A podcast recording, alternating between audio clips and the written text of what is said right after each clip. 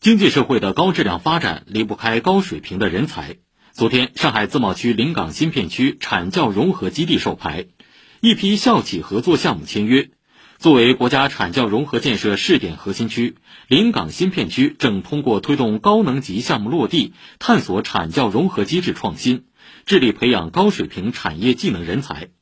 市委常委、浦东新区区委书记、临港新片区党工委书记、管委会主任朱之松、副市长陈群等出席活动。请听报道。精密运转的金源测试仪器，身穿无尘服的人员来来往往。这并不是在某个集成电路企业的生产车间，而是在上海剑桥学院机电学院的教学楼里，一批学生正在工程师的指导下学习如何操控设备。用这个传感器赌一下，这个料盒里面放了多少片晶圆呢？那它一次会传过去五片。这个实验室由上海剑桥学院与临港新片区企业南陵集成电路合作建立，把一条完整的集成电路分装测试产线搬进了学校。企业还把三十多名工程师也派驻进来，不仅从事生产，也负责学生的教学培养。机电学院副院长都海良说：“实验室将面向学院两个专业的学生开展培训，不少授课内容就来自企业的实际需求。以前嘛，都是我们自己的老师根据自己的经验知识想出来一个项目来。那么现在这样的这种项目，都是生产实际当中碰到的一些问题。这一些小的项目正好拿来给我们的学生做这个毕业设计，既解决了他们的问题，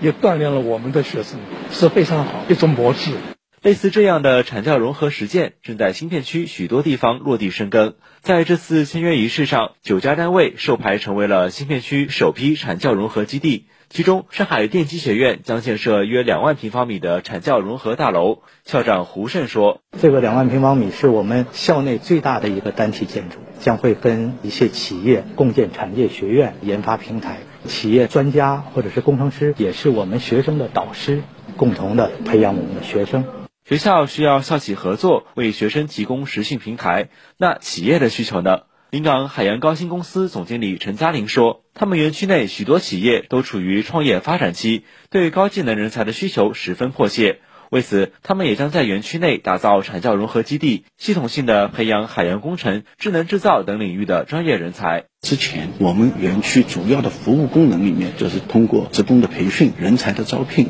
更多的是在解决企业的需求。未来产教融合的模式下，更加系统性、目标性更强，从产业生态、人才的集聚这种方面去主动为之，这个是不一样的。目前，临港新片区国家产教融合试点核心区建设方案中的二十八项重点任务清单中，已有十一项取得阶段性成果。新片区管委会发改处副处长黄彦军说，他们正在制定一点零版支持措施清单，还将进一步从体制机制上推动产教融合创新。新片区在国外优质教育培训资源和知名证书落地的上面呢，出台了一些政策支持。那目前像工业四点零应用工程师认证证书这些已经在新片区来应用了。一些高能级的活动啊，论坛和赛事也是在新片区陆续的举办，能够支持人才链与教育链和产业链、创新链的有效衔接。以上由记者赵红辉报道。